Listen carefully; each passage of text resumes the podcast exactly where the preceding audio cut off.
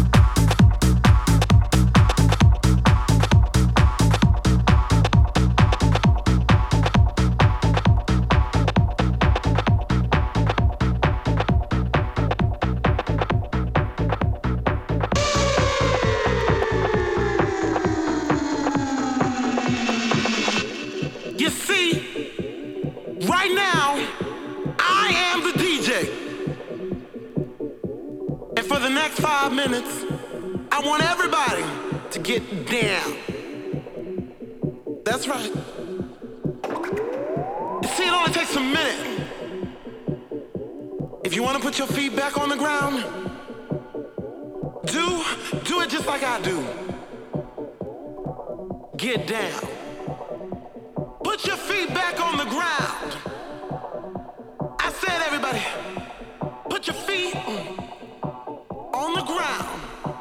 And it goes a little something like this Get down, put your feet back on the ground. Get down, put your feet back on the ground. Get down, put your feet back on the ground. Get down, put your feet back on the ground.